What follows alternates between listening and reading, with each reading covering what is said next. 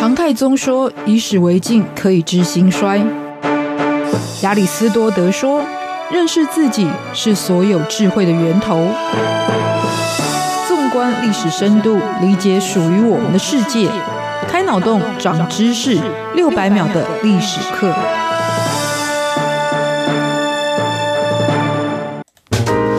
是过去，才能够掌握未来。欢迎您收听这一集六百秒的历史课，我是维珍。追剧追韩剧，手机买三星。我说的不是你一定要这样做，而是一种流行现象。因为在韩流席卷全球三十年，以无可忽视的姿态存在的今天，人们对于韩国的文化也被触发了好奇心。那很多人就因此造访韩国，通常造访的第一站也就是它的首都首尔。这个今天属于流行指标的都市，也有着古老历史的深度与厚度。它是如何从战后的残破废墟摇身成为今天世界第五大都会区？在从首都看历史系列，今天我们就来说说浴火重生的灰姑娘首尔的故事。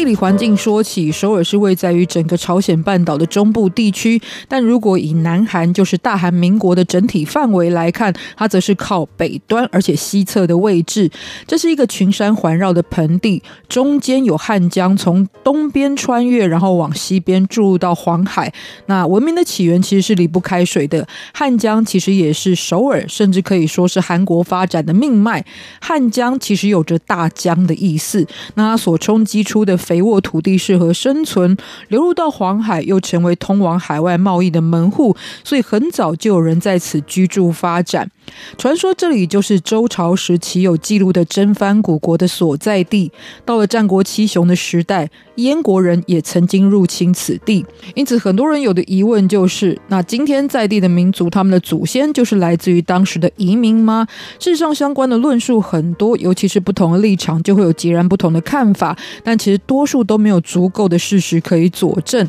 那可以从一个角度来看，其实，在那个时候的体制有很大的比例是属于部落政治，而并非是国家的概念。而人也会在不同的时期到处迁移流动，甚至联姻互通。于是，其实那是一个不存在大一统国族思想的时期。如果现在要说谁的祖先必然是哪一国人，或不是哪一国人，都是过于武断，也忽视历史复杂性的说法。为什么还是要提出这一些古早的背景？其实是要说明此地很早就发展的历史，而且有记录在案的。那作为首都的角色，其实最早可以追溯到的是西元前十八年，当时百济的开国者温作王就是定都于此，把它命名叫做卫里城，安慰的卫，礼貌的礼。而后在高句丽、百济、新罗对立的朝鲜三国时代，也因为环境的优势，这里成为了兵家必争之地。之后来到西元七世纪由新罗统一了朝鲜半岛，那依照了山南水北未之阳的一个地理概念，就把坐落在汉江北边的卫里城改名叫做汉阳，也是很多人在历史剧当中所听到的他的称呼。那在这个历史上称为统一新罗的时代，其实它的首府是设在庆州，也是一座韩国的历史都市。而之后接续的是高丽王朝，则是定都在开京，也就是今天位在于平壤的开城。不过那时候也有另外设置了三个称为小三京的陪都，其中就包含了东京庆州、西京平壤，还有南京就是汉阳，所以还是被凸显了当时作为重要首善之都的一个地位。那说到了开京，也就是现在的开城，其实在过去是属于京畿道。京畿道这也是很多人熟悉的一个地方的名词。那其实京畿的说法在高丽时代就已经出现了。当时开城作为首府，那它周围的区域呢，被合并之后就称为京畿。其实呢，从名称就可以看到这个地方的特殊性，因为京就是指天子所在的京师，畿就是京师所在的王城，它周围五百里的的区域，而当时的京畿呢，就其实已经涵盖了首都圈的意义。而开城离今天的首尔其实也很近，所以当时的首尔呢，也是在这个首都圈的范围当中。也就是说呢，这里长期以来就是作为朝鲜半岛的统治核心地带。如果我们今天翻开地图上的首尔，所看到的呢，就是它被京畿道所包围。事实上，不是京畿道去包围它，而是它过去就是属于这个区域当中，是一直到二次大战之后呢，才独立出来，成为了特别市。那开城则是因为在南北韩分治之后呢，脱离了京畿道，就被划入到了黄海北道。那再回到历史的脉络，高丽王朝是在一三九四年由李成桂所推翻，而后李成桂就建立了朝鲜王朝。其实最初他也是在开城来称王，但是隔年就迁都到了汉阳，而且这时候因为他的发展已经跨越了汉江的南北两地，所以原本只有汉江以北概念的汉阳，就是在这时候改名叫做汉城。那虽然在开国初期，其实他的儿子们因为夺权出现过两次王子之乱，也造成了定都的。一个模糊的情况，但最终在儿子李方远，也就是后来的朝鲜太宗成为胜利者之后，汉城也在一四零零年尘埃落定，成为了京师。大家如果对于这段历史有兴趣呢，也可以去看看韩剧《六龙飞天》，就是在讲这个时期的故事。那此后，朝鲜王朝统治的五百多年之间，虽然曾经短暂的有过要迁都到水源华城的计划，可事实上，它作为首都的位置就没有再移动过了，一直到日本殖民时期。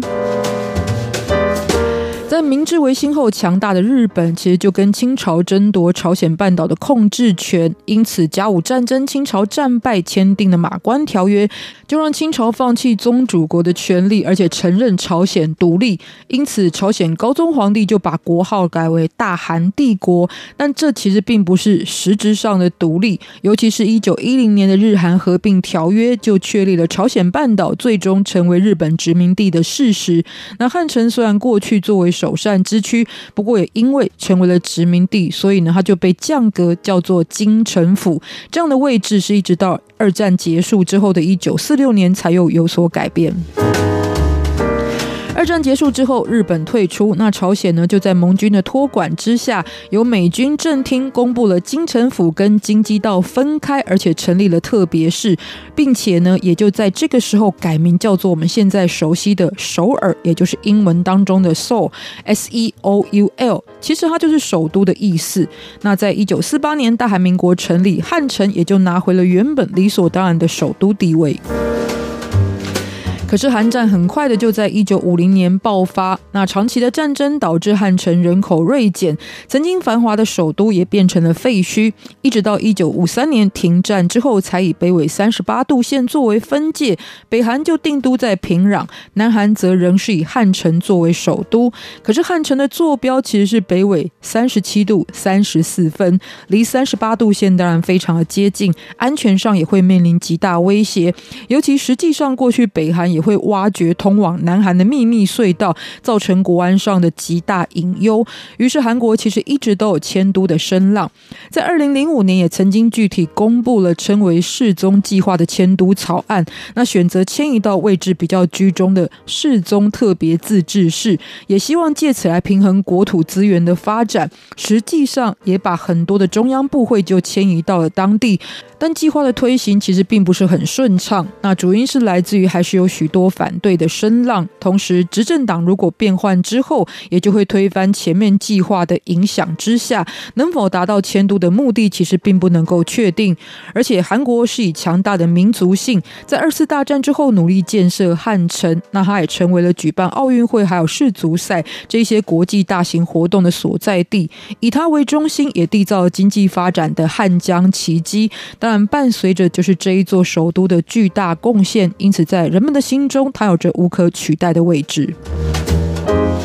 二零零五年，汉城改名为首尔，已经超过了五十年的时间。但是，其实中文圈当中还是用汉城这一个有旧时代色彩的说法。因此，时任市长的李明博就将中文的说法正式改为我们现在所用的首尔，也赋予这个人口来到了两千四百万人、全球的第五大都会区的首都圈，属于新时代的意义。